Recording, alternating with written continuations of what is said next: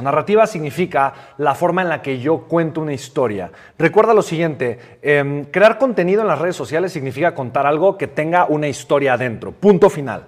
Si no tiene una historia, no sirve la pieza de contenido. Ahora, hay un elemento que hace que la historia sea una historia y el elemento es conflicto, ¿ok? Tiene que haber un tipo de conflicto que esté narrado dentro de tu pieza de contenido, ¿ok?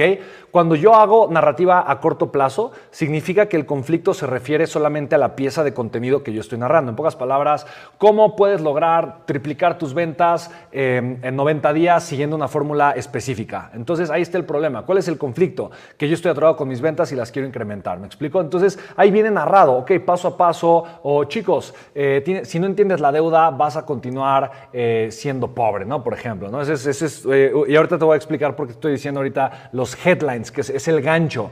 O sea, es algo que llama la atención y es que la gente quiera ver la pieza de contenido, ¿me explico? Entonces, esa es la narrativa corto plazo. A mediano plazo es si voy a hacer 10 piezas de contenido que hablen de la deuda y cada una es un poco diferente, tal vez dicen lo mismo pero con un estilo distinto o cada una construye un mensaje distinto y tal vez algo que primero que es la deuda, por qué la deuda es buena, cómo puedo usar la deuda para crecer personalmente, luego cómo puedo usar la deuda para crecer mi negocio, luego tal vez una historia mía acerca de cómo eh, pagué las deudas eh, de mis tarjetas cuando estuve muy endeudado, eh, luego cómo gracias a la deuda pude abrir un negocio y crecer exponencialmente, no lo sé, me explico, entonces son cuatro, ocho piezas o 20 piezas de contenido que hablan de la deuda, entonces ya la gente dice, ah, él uno de los temas que maneja es la deuda. ¿Por qué? Porque tengo una narrativa a mediano plazo. ¿Cuál es la narrativa a mediano plazo? Una serie de, piezas de contenido que hablan de eso. Y luego viene la narrativa a largo plazo. Ya a lo largo de los años la gente sabe que soy empresario, sabe que soy papá, sabe que tengo varios negocios y varias empresas, sabe que me gusta viajar, que amo eh, el vino y las experiencias